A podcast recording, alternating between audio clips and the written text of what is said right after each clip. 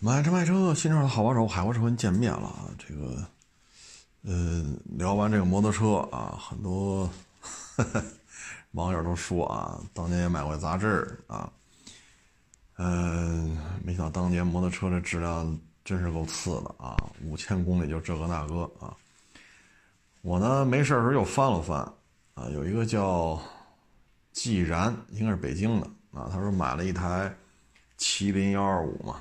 清晰铃木，带京 A 牌照的，我不知道这他应该比我大啊，不知道这位老哥现在还骑不骑了啊？京 A 的，当时京 A 好像万把块钱吧。我看他详细的介绍了一下他那台麒麟幺二五啊，就是韩国小星按照美国这个要求生产的，然后批出来三百辆吧，说拉到咱这边试试。北京呢，一共六十辆。啊，他买了其中一辆，卖的特别快。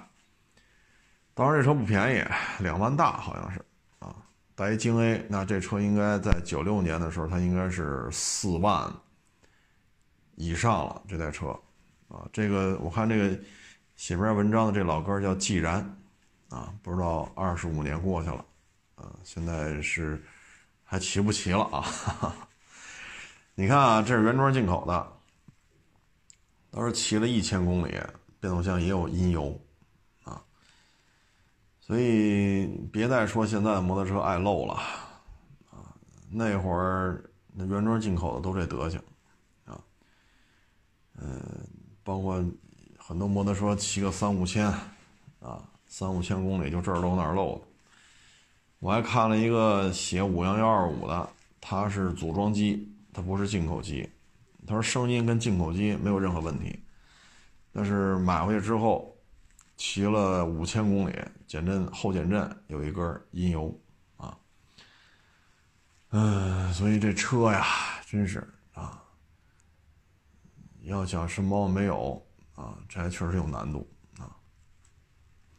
然后我还看两口子老两口啊，骑的是 CY 八零吧，出去旅游去。老两口呢，在崂山，就是青岛的崂山，住一个酒店，双人间。我一看那篇文章啊，看完了我都，我以为我看花了眼了呢。双人间一酒店，老两口跟那儿住，多少钱呀？九块钱，九块钱，啊，非常的便宜。崂山，啊，然后说他们在那儿住嘛，后来那个。那就说酒店，其实有点小小旅馆，家庭旅馆啊。然后呢，还托他两口子说，能不能去你们去崂山的时候，给我打点泉水回来啊？没问题啊。啊，那会儿的这个民风啊，确实不一样啊。摩友之间的这个交流啊什么的，不像现在了。现在的感觉。我我感觉啊，现在不论是阿拉善英雄会，还是摩托车的这些，这个这个之间的交流啊，嗯，就不论是玩汽车的还是玩摩托车的，他跟那会儿看杂志啊，包括那会儿车圈的感觉啊，特别朴实无华、质朴啊，那现在已经感觉不到了。哈哈，现在这个攀比呀、谩骂呀。啊我要流量啊！我要粉丝啊！我要这个呀！我要那个呀！啊！我觉得现在这个摩托车圈也好，汽车圈也好，啊，包括现在九几年肯定没有自媒体啊，啊，就像现在自媒体也很多啊，就缺少了那种质朴的感觉，啊，这个那个啊，反正心眼也都活泛了，啊，嗯。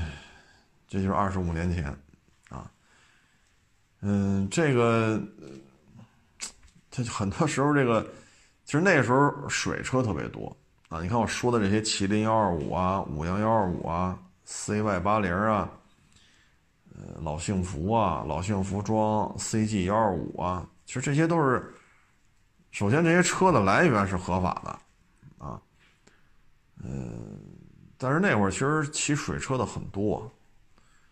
啊，包括咱们之前聊刘驰刘老爷子开那个飞驰俱乐部，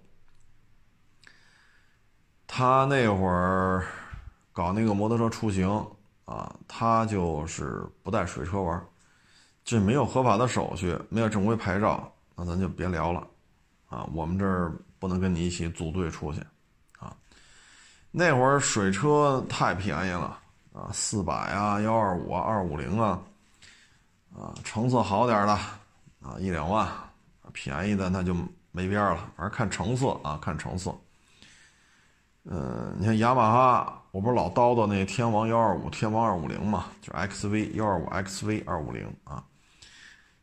呃，离我们家俩路口吧，有一个修理店啊，他那是很长时间在那修，是雅马哈 XV 七五零啊，就是修了很长时间，修好了就摆在门口卖。哎呀，当时我看这车，真是啊，这激动啊啊！这个没有什么上牌的概念，你别看是北京九几年的时候，真没有什么上牌的概念，啊，骑就行了，有钱你就买啊，没钱蹭着骑啊。像那会儿说执法怎么办啊？二十五年前，就说北京为例啊，探头少的可怜，不像现在，啊，你说北京吧。你说北京哪个住宅小区里边不怼几个摄像头？啊，你说百分之百无死角，这做不到。但你说哪个小区里不怼几个摄像头？对吧？现在摄像头也便宜啊，很多事儿呢它也好办。但是那会儿没有。我印象当中，警察装备的摩托车呀，是大幸福啊，二五零两冲的。机油、汽油得混着调的啊，然后就是七五零，那胯子啊，呃，算是比较现代化的摩托车呢，就是九十年代中期 G N 二五零，就是望江铃木的 G N 二五零，啊，就是四中程单缸风冷。嗯，我我九九十年代初啊，那会儿警察骑的呀，都是各种民用牌照的摩托车，什么都有。什么富先达幺二五、佛斯 D 幺二五，啊，AS 一百、南方幺二五两冲，但都是民用牌照啊，所以有时候你就看啊，他骑那二五零，啊，二五零啊，四百啊，警察也追，他一一拧油门，你说一个一百 AS 一百或者雅马呃南方南方幺二五，你说这些两冲的车，你去追一个二五零。或者四百，你怎么追得上？所以你这个，他就玩呗，对吧？知道你也追不上啊。那会儿探头也少，但是这个水车吧，风险就很大。这个大体现在哪儿啊？我给举个例子，你比如说你玩水车，啊，你比如你公升级啊，公升级的车啊，那这个车呢，就是你比如说小孩儿。啊，十五六岁非缠着你就要骑这车骑的，你明确告诉他，而且有在很多人可以作证，你明确告诉他，你骑不了这个，啊，你没驾照，你太小了，你不能骑，危险啊，禁止你骑这车。他如果趁你，比如说你打电话呀，啊，或者你睡睡觉啊、吃饭呀、上厕所呀，啊，或者趁你跟别人说事儿啊，哎，把你钥匙偷走了，他把这个车骑出去，如果说把别人撞死了。或者把自己撞死了，或者说既把自己撞死了，又把别人撞死了。那这个时候这事儿，你作为一个水车车主，你是有责任的，因为你这车就是违法的，啊，所以这个区别还是比较大的。那会儿出事儿也很多，啊，原来我也说过那个雅马哈大魔鬼，啊，杜卡迪跟他比，那这就差多了。啊，杜卡迪跟他比就差不多了。嗯，暴躁，啊，按照当时的现在，就是当时那个对于摩托车形容词很少啊，啊，现在说就是拧油就甩屁股，这摩托车啊，拧油甩屁股啊。那车呢，因为动力太强，啊，那那车，哎呦，那车可死了，啊，可是。不说那些事儿了啊，嗯，这个法规吧，其实你说车这事儿吧，你要是水车，确实不好办啊。像这些年呢，骑水车的呀，这个已经几乎就绝迹了啊。嗯，主要就是呢，大贸啊，啊，或者平行进口啊，就是大贸小贸啊。这个摩托车，特别咱跟东盟签了免关税协议之后吧，泰产、印尼产这些地方产的摩托车，价格特别的便宜，啊，你看那宁家四百，啊，还有川崎 Z 九百，那价格真是在大贸车这真的是很便宜了，性能也相当不错。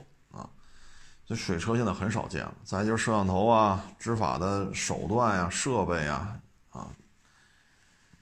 嗯，有了正规手续可以上牌你的保险也好办，啊，这保险可以解决很多的问题，啊，嗯，当然了，这里有些问题它也解决不了。你比如说这个贬值损失的问题，啊，这两天有网友给我发一链接，是一什么情况啊？三十买一车，三十万，就停在一个停车位上了。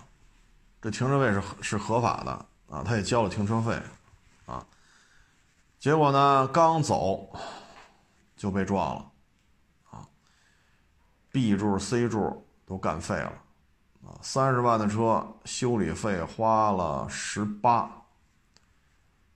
花了十八，啊，这车呢他就买了不到两个月，啊，那交警来一看，那撞他那个全责。对吧？人家车停在一个合法的停车位上，你过来咣 B 柱 C 柱干了，全责给人修吧。修完了之后呢，这时候你要贬值损失，人家不给，啊，然后修了五十多天，五十多天呢，因为这是一进口车嘛，它零配件不好找，啊，慢。这期间它有一些费用，比如打车呀，啊，或者租车呀。就是对方就不赔，直接说我只保险只负责修车，别的甭找我，我不管，啊，那是你的事儿。那这种问题呢，你就得起诉他了。起诉呢，第一，在这维修，这是五十天也好，六十天也好，在这期间，你的出行的费用，就合情合理的范畴之内的啊，是要由他来承担的，啊，嗯，什么叫合情合理啊？比如你上班。从你家到单位，啊，如果说恰好啊赶上什么公共交通工具都不方便，那你就打车呗，啊，嗯，当然你不能说好，反正他也报销，我打一车我去青岛玩去，这就报不了了啊。至于说贬值损失呢，这事儿很模糊，现在法律没有对这事儿有明确的说法，只是说呢。较新的情况下，或者购买时间极短，那这东西就很难量化。什么叫极短？什么叫较新？三十天、仨月、半年、一年，你这这这没法说这事儿啊。那你要跑滴滴的，那一年跑五六万公里呢？那人家使的爱信，那一年跑五千公里，那你说这俩都是一年的车，你说哪个算较新？哎，所以这事儿啊，法律不是太健全，没有一个明确的说法啊。所以这个一般的案例呢，就是一豪车，比如一劳斯停马路边合法的停车位，您这手潮咣叽给人怼了，把劳斯的 B 柱、C 柱给干了，这人说一定损一百八，是吧？八九百万的劳斯，人一定损一百八十万或者两百万、三百万，赔吧。那赔完之后呢，人家也会跟你要贬值损失。为什么？比如我这劳斯啊，假如说八百办完了，这个那个九百多，啊，买回来让你这么一撞，这修理费车价的三分之一了，那我这车贬值多少多少？这个一般法院会受理。为什么？金额巨大啊！但你要说一三十万的车，你只能起诉看啊，你的打车的费用。合情合理范围之内是可以报的，但是其他的就不好说了。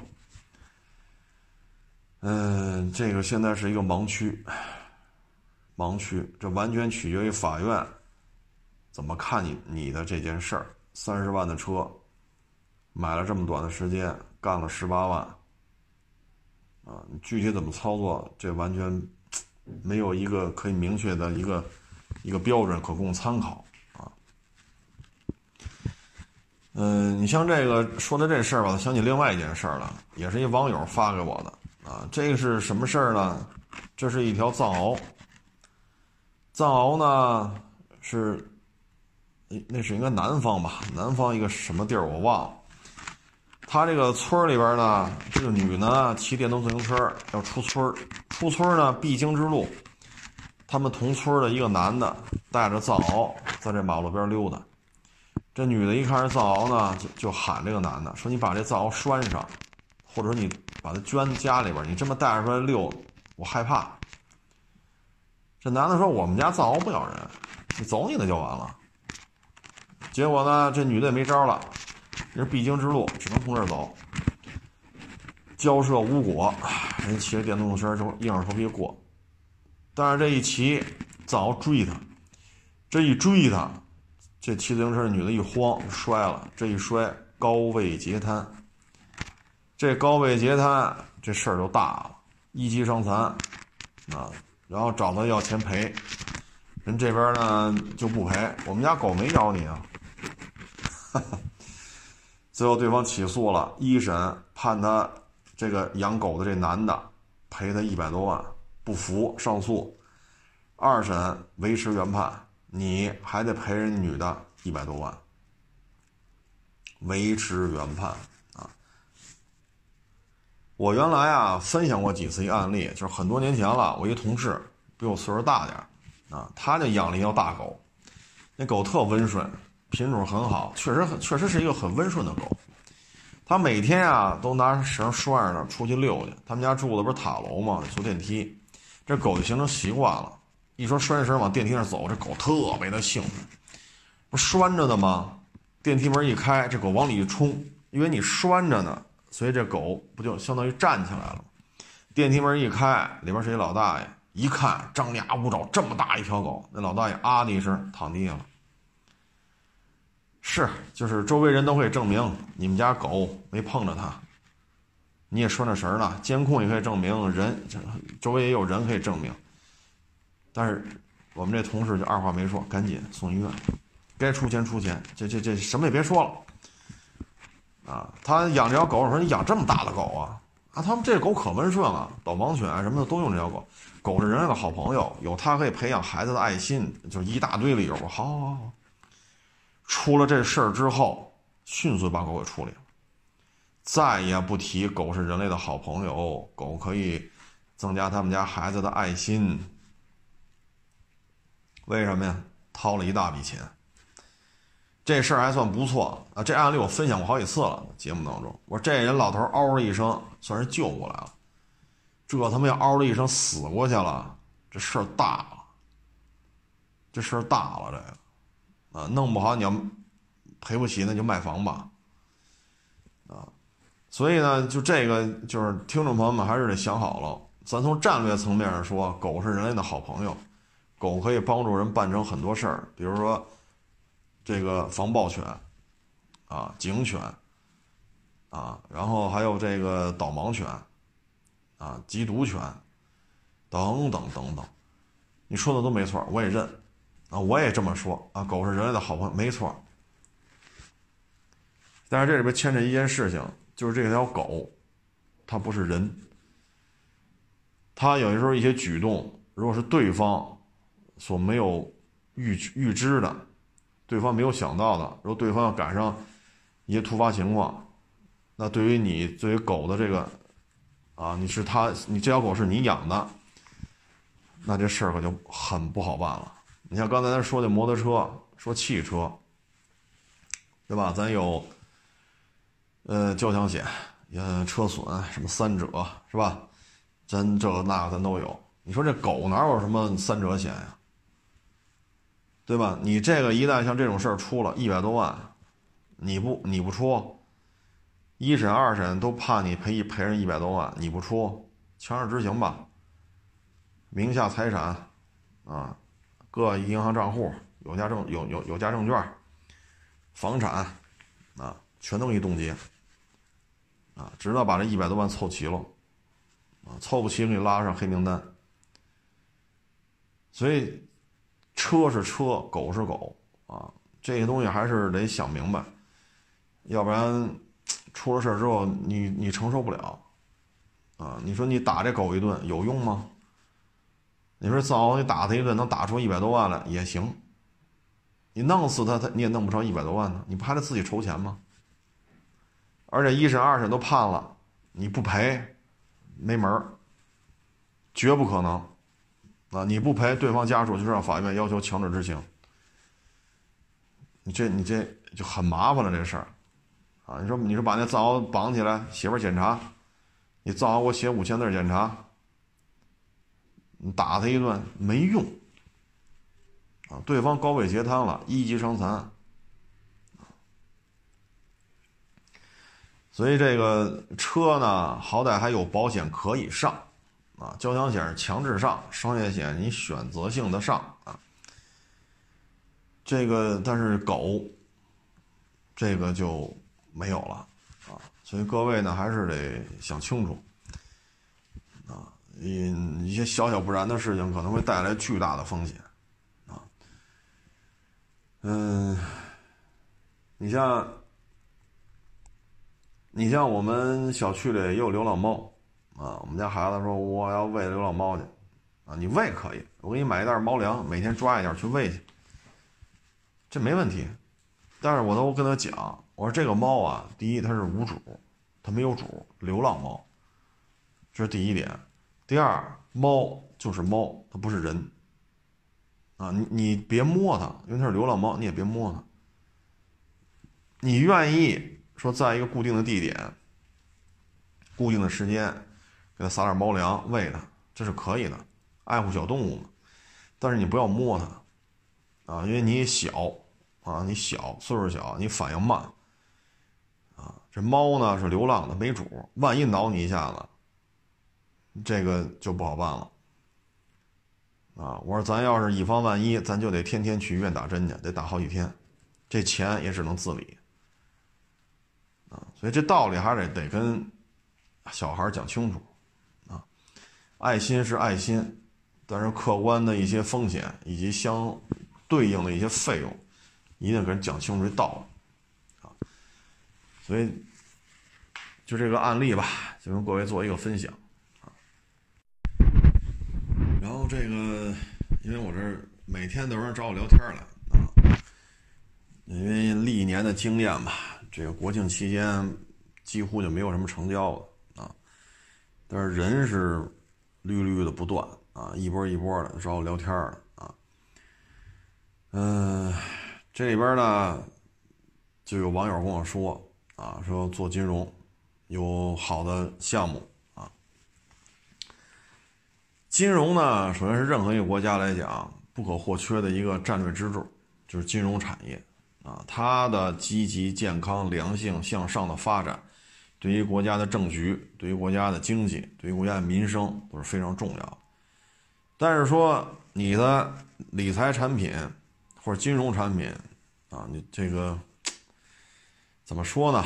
啊，你比如说你给我十万块钱买我的什么什么产品，我给你百分之六点五的收益，这个呢？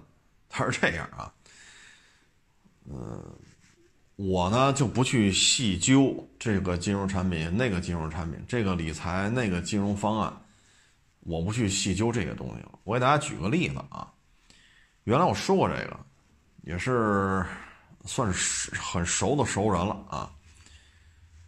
嗯，先孩子，他的孩子啊，也是类似的这种产品啊。说你存几万，有多高的返息？返返返返返，好，存了几万，返的真高啊，六点多七点多，值啊，投五十万，五十万投进去，好家伙，这恨不得返给你百分之十了。这行啊，投的越多，返的越多呀，干吧，这他妈比上班挣的挣钱容易啊。那你没有本金了呀，这么着。你把你们家那三套房抵押得了，我给你筹一找这个愿意垫资的，他给你筹一笔钱，你给我，然后这收益率可能就更高了，百分之十大几，百分之二十了。干呐！好家伙，投几万挣这么多，投五十万挣那么多，干呐！好家伙，这辈子这翻身农奴把歌唱啊！哈 哈结果三套房子都抵进去了，抵进去之后，过了一阵子，说金融产品亏了，亏了之后，这不是你签了一系列的协议吗？你得还钱啊，到期了呀，还不上，还不上，三套房归人家了。唉，原来他们分享过这案例，啊，我说这不是挺好吗？其实，老老两口住一套，小两口住一套，啊，然后那小孙子就跟着父母也好，跟着老人也好，无所谓，啊，然后剩下还有一套能出租，贴补一下家用，对吧？挺好的，你就快快乐乐的过日子就完了。结果非这么，就这么几万给你多少回报？几十万又给你多少？几百万的又是多少？这一下，这个欲望啊，就给勾搭起来了，这一下就不管不顾了。最后的结局就是三套房没了。这三套房，唉，一千得一千大，啊，没了。三套房的一千大几百万，将近两千万，唉。后来呢？我说这么着啊，我说你也别说，就是十万六点五，投的更多，挣的更多。我也不用说这个，我说就说多投，按你说的。我说拿不回这六点五，或者说再投多少八点五，再投多少十二。我说拿不回来，你把你们家房子赔给我吗？等于我把人家的台词给刨了啊。刨活这叫啊！对方一听就不聊了！我说前日子去年吧，应该是那什么吐什么暴雷，什么吐什么暴雷之后，多少人投进的钱血本无归，到现在钱都要不回来，没处要去。我说你这么着，我说投十万给六点五，投五十万给多少？我说，我达不到这个收益，你把你家房赔给我吗？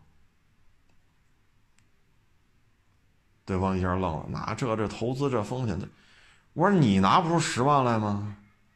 你自己弄不多好啊？你何必还得给我留点？你自己弄啊，那不是都是你的吗？纯利都是你的，你何必找我拿十万块钱呢？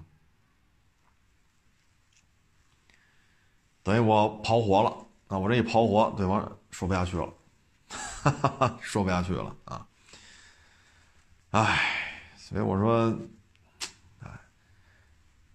然后就说这个，呃，这个节目当中老说买房不科学，这个那那，我说这么着啊，我说你也别说科学不科学，我说咱就说这事儿，啊，我说假如说啊，咱就以。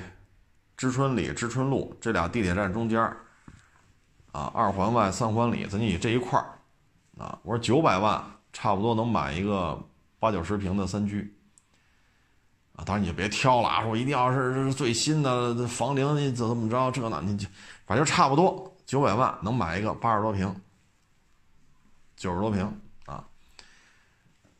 我说九百万出八百万，是不是就能？做分期的话，是不是就能把它买下来？能，八百万把它买下来，剩下的一百万还多少？每个月大概七千多。而这套房子在这个地段三居室要租的话，大致是九千大一万冒，咱取个中吧，一万。我说这么着是不是还略有盈余啊？连供暖费、物业费什么全打出来了，还略有盈余。我说就是北京房价再往下掉。啊，再往下掉，以知春里、知春路这个地方，二环外、三环里，我说这个北京房价已经掉了四年了，啊，九百万的房子八百万拿下来了，剩下那个，因为刚才说了哈，分期和这个这个这个房租啊，就是说北中关村这一带核心地带，中关村的核心地带，如果再降百分之十，啊，也就是九百万降九十万，他这个事儿对于他来讲投出的钱基本上还是平的。我说再往下掉，我说银行干嘛。我说您也是学金融的，啊，北京的房价已经掉了百分之二十五到百分之三十了。咱不细说哪栋楼啊，咱就说大面上，已经掉了，差不多百分之二十到百分之三十了。我说他就是在腰斩。假如说啊，房价又腰斩了，从九百万变成四百五，也就是说中关村的房价九十平四百五十万，啊，就掉成这样了。是不是还能剩一半？我说就您这个什么吐什么这个血本无归。我说中关村的房价还有可能腰斩吗？你要说香河、廊坊是吧？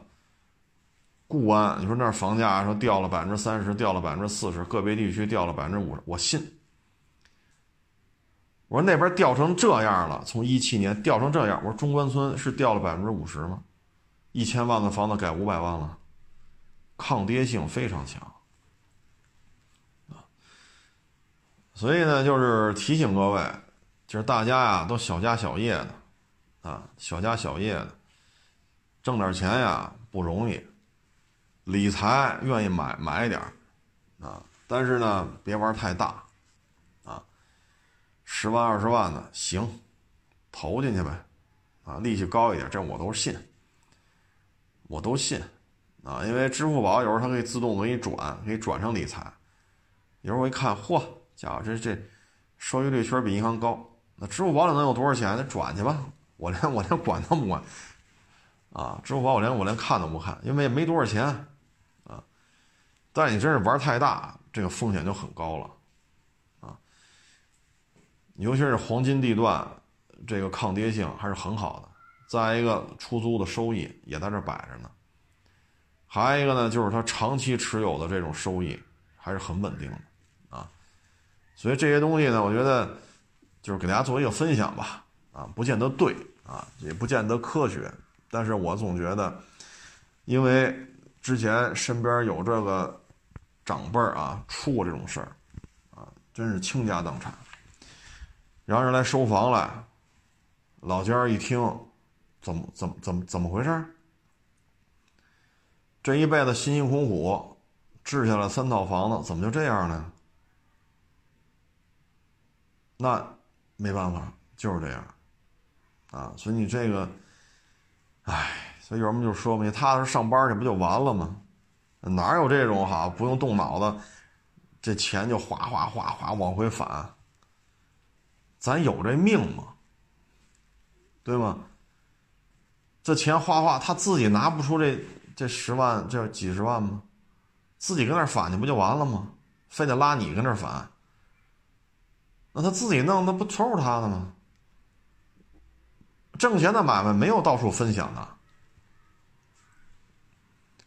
挣钱的买卖没有这么弄的，是挣钱的买卖都自己闷头干。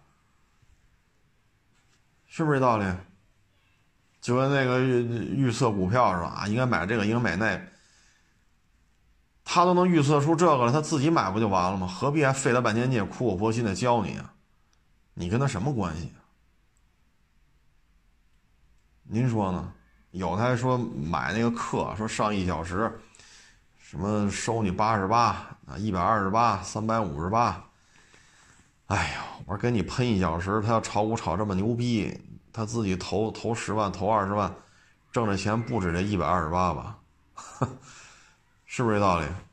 啊，所以就是挣钱的事儿没有到处分享的，啊，尤其是上了岁数了，啊，嗯，你搞不明白，您就存银行就完了，啊，我不知道现在有没有国库券，有国库券你买点国库券，没有国库券你存一死期就完了。你不能这么这这这这这种东西，可是不能这么弄啊！当然了，我说那个长辈是家里孩子弄的啊，家里儿子儿媳妇弄的，最后，哎，真是太惨了啊！真是太惨了。呃，当然了啊，金融肯定是必须要发展的，就像刚才说的啊，积极的、健康的、良性的、向上的，啊，可持续的，这样的金融产业对任何一个国家都是支柱，都是必需品，啊，它关系到民生，关系到政权的稳定，关系到这个经济的发展的问题，啊，所以呢，可以买一些理财什么这个那个，但是这里边确实鱼龙混杂。就像刚才我说这个，啊，所以我当时就噎他嘛。这不是说我这么做确实说话比较直啊，就是你让我跟你玩这个去，赔了你把你家房抵给我吗？不低给我，不低给我，那你自己挣钱不就完了吗？你为什么拉我入伙啊？我这么说可能比较就有点偏激啊，但实际上就是这么回事儿，对吧？你说支付宝里边那就就就那么点钱。这这自己转就转呗，是转那边转那边呗。啊，有时候看那收益，嚯，家伙还还还还还定时告诉你收益多少，那收益就收益吧，无所谓。啊，但是千万别玩太大，玩太大的话很容易出现问题。你要真想弄这个，我建议啊，您找一些大的银行，啊，工商啊、建设呀、农业呀。是吧？呃，咱们国家这几大这个支柱的，算是国有性质的这种银行，他那儿也有什么？你找一那个，最起码买一个保底的，就是保就保本的啊。咱别到时候利息没挣着，好家伙，他弄一负数，投进去十万，拿回来七万，我可以不要利息了，白存了，对吧？但是一定要注意这问题啊，一定要注意这问题。因为一九年这出事儿出的太多了，啊，出事儿出的太多，嗯，有没有好的理财产品？有，但是恕我直言，我不是干这个啊，平时我也不太关注啊，嗯，反正就是仅供参考吧，仅供参考啊，嗯，阿拉善英雄会结束了啊，算算是结束了，但是。呃，国庆假期还没结束啊，按理说不应该呀，啊，但是今年它就这样了。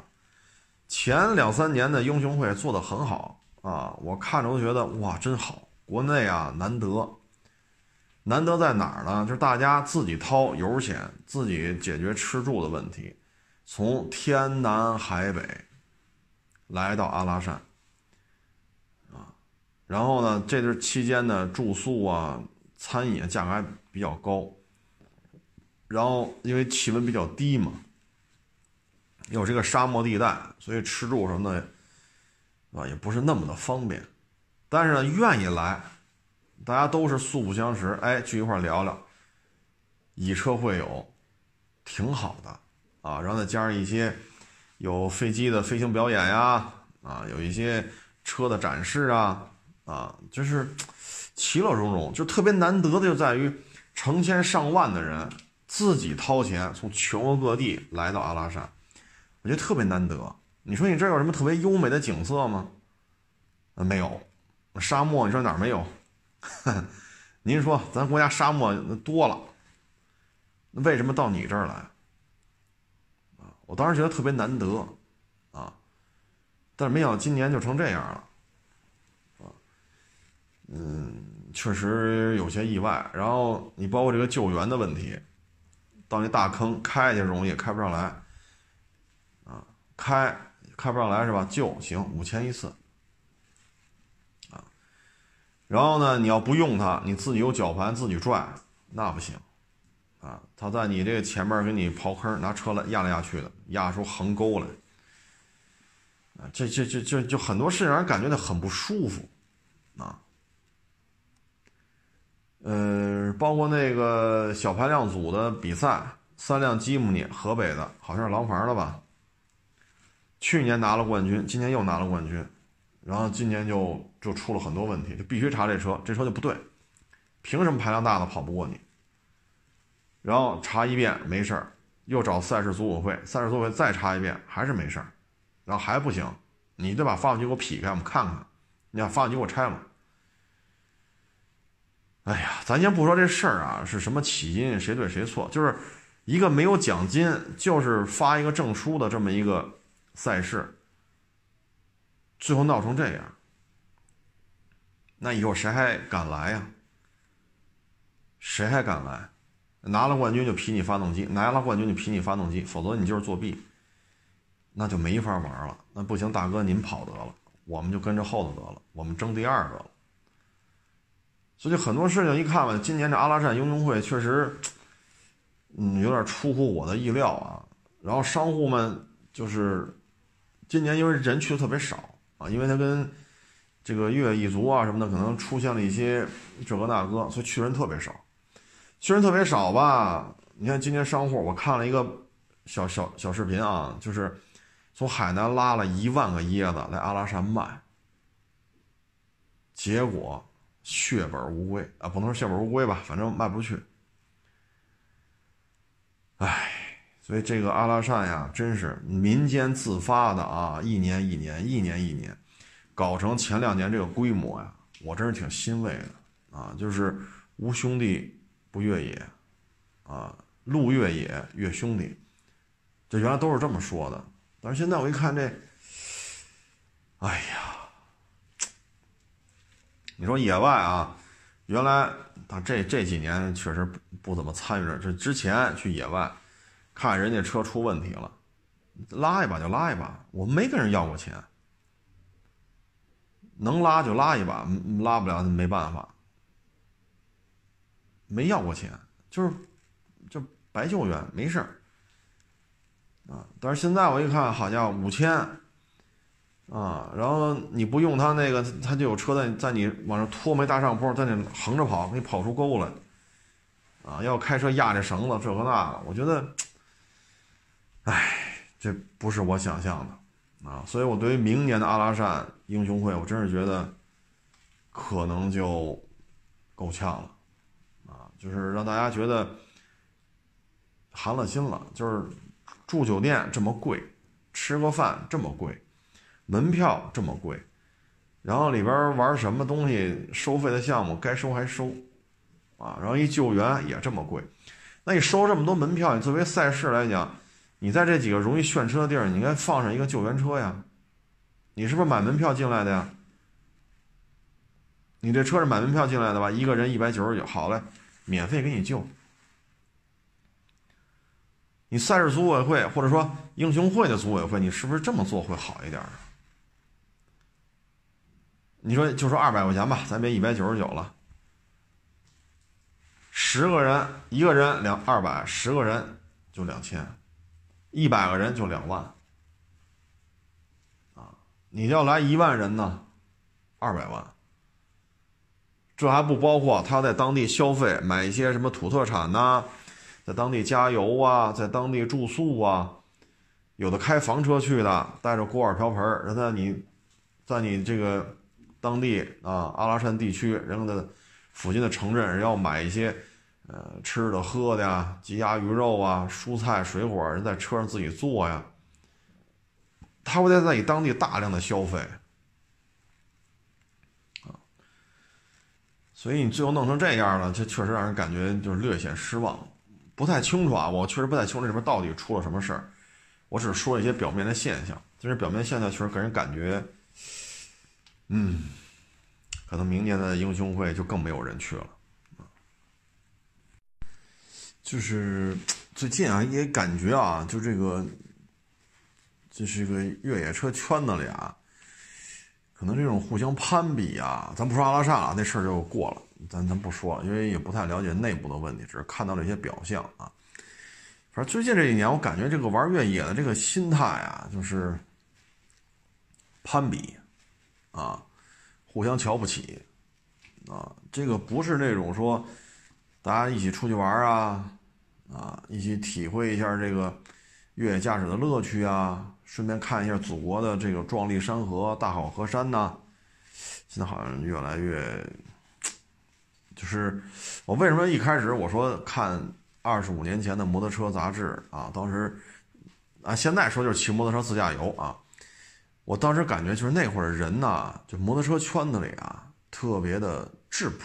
不论你是北京的，东北的、西北的、西南的、华南的，啊，南方的、北方的，咱不说你哪儿的，特别质朴，啊，我们就是喜欢摩托车，啊，大家车也也好不到哪儿去，建设六零，啊，这个 CY 八零，啊，什么幸福二五零，您说这车，这高大上吗？这个，但是呢，特别质朴。有时候一看这杂志，二十五年前那个氛围啊。就仿佛历历在目，啊，不像现在，互相攀比，啊，互相瞧不起，啊，然后言辞呢，我觉得那个时候人和人之间真是，可能更更谦逊一些，更客气一些，啊，真是以以车会友，不论是摩托车呀还是汽车啊，嗯，但是现在就感觉就是，嗯。一种攀比呀，一种这个你有多少钱呢？啊，你这个你的车多少钱呢？啊，就老是这个劲头子，所以这个氛围我我说说不太没法具体形容啊，但是感觉这个圈子这氛围不大对，啊，不大对。唉，其实你像早些年的车友会。啊，我我看哪天有空吧，我再翻翻我九几年汽车之友。啊，我记得那会儿的车友会都是特别淳朴，啊，九几年的时候，就是你买了这个车了，哎，这有什么问题，咱去哪儿修去？哎，你买那个车了，有什么问题去哪儿修去？便宜这个那，大家真是志同道合。不论你是做什么的啊，你做教师的，做医生的，个体户啊，还是企业上班的呀，大家都特别质朴。但是呢，到两千年以后，随着 QQ 啊这些互联网的社交平台啊开始用用的越来越多，到两千年以后，啊，这个包括论坛啊也起来了，什么爱卡、新浪、搜狐啊，呃，零几年的时候这都起来了，哎，你会发现了，车友会就开始变变味儿了，啊，这个推销各种产品啊。拉着大家去团购啊啊等等等等啊，包括卖车险呀啊等等等等。呃，现在呢，好像这圈子里更多的就是一个群啊，二三百人、三四百人，哎，总有这个卖轮胎的、卖机油的、做改装的啊。然后现在的状态就是这个样子，啊，就是这个样子。嗯，那会儿真的是很质朴，啊，很质朴。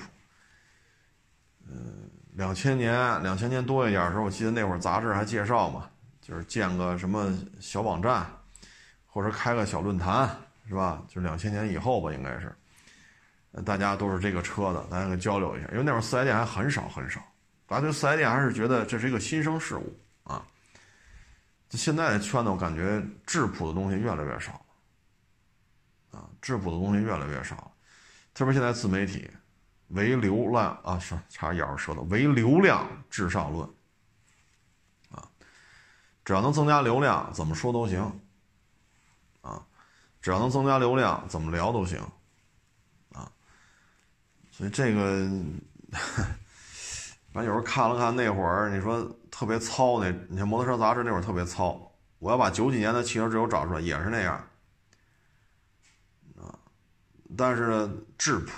我看完了，感觉就是特别的质朴，包括你去崂山，老两口骑 CY 八零，九块钱，九块钱，啊，呃，然后这个路上遇见什么事儿还互相帮忙，啊，不像现在了，啊，然后我昨天翻了翻，也是，呃，四辆摩托车吧，还是五辆摩托车呀？去进藏玩去，啊，饿了骑一天，啊，他这个四辆摩托车吧，好像有三对夫妻，然后进藏玩去，点一大桌子菜，二十多块钱，啊，狼吞虎咽的，啊，就是那种那种感觉，现在真是见不到了，见不到了，啊，商业化了，啊。其实商业化也正常，因为你商业化了，你可以提供更周全的服务、更细致的服务、更专业的服务。但是你像这五千块钱救援一次就从坑里拽上来，这个作为一个赛事组委会来讲，你一万个人就是二百万的门票，这还不包括其他项目的收费。而且他的这些一万个人，咱就四个人一辆车吧，啊，一万个人两千五百辆车，他在你当地加油，在你当地住宿，在你当地吃饭，这不还是在你当地消费吗？那作为当地政府来讲，你准备一辆救援车，或者这几个荣险每个地儿放一辆救援车，免费救援，只要你是买了门票的，免费救。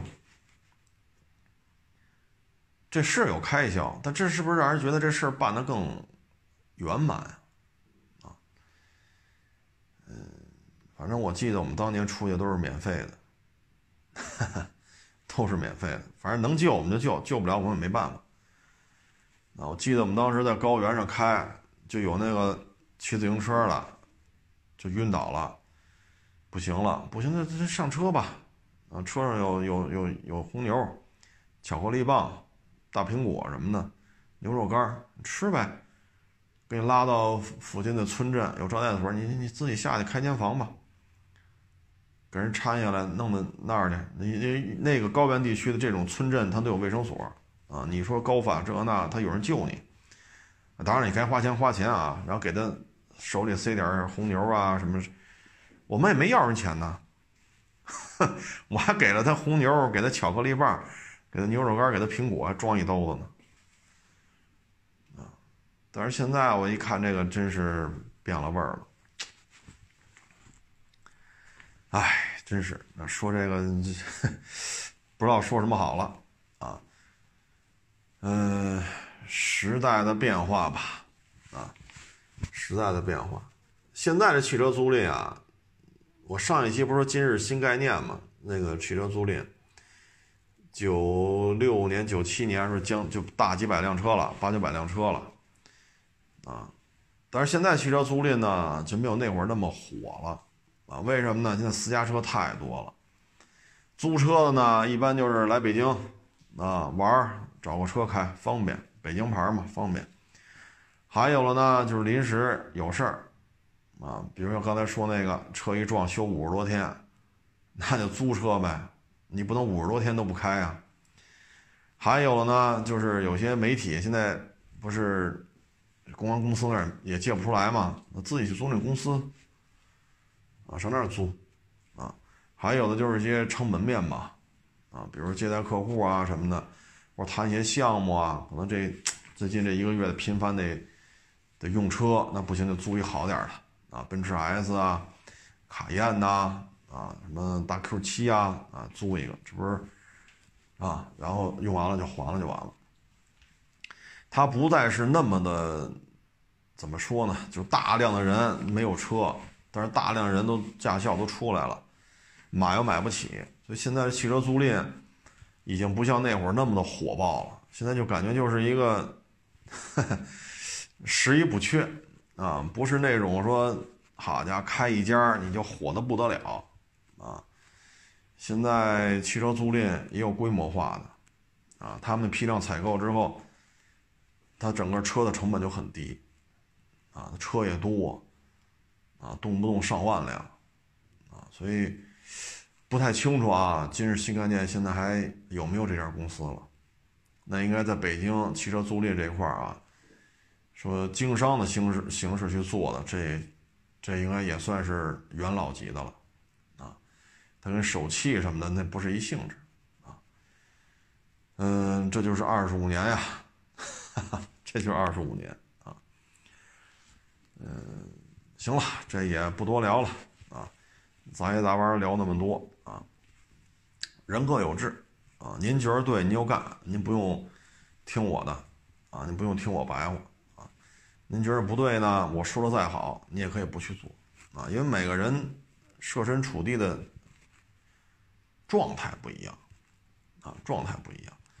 那你说这个是零几年的老奥迪，它爱坏这个那，它就有不漏的，啊，你说零几年老宝马爱坏，它就有不坏的。所以这事儿呢，还得个案分析，啊，个案分析。好了，这不多聊了啊！谢谢大家支持，谢谢大家捧场啊！欢迎关注我新浪微博“海阔试车手”微账号“海阔试车”。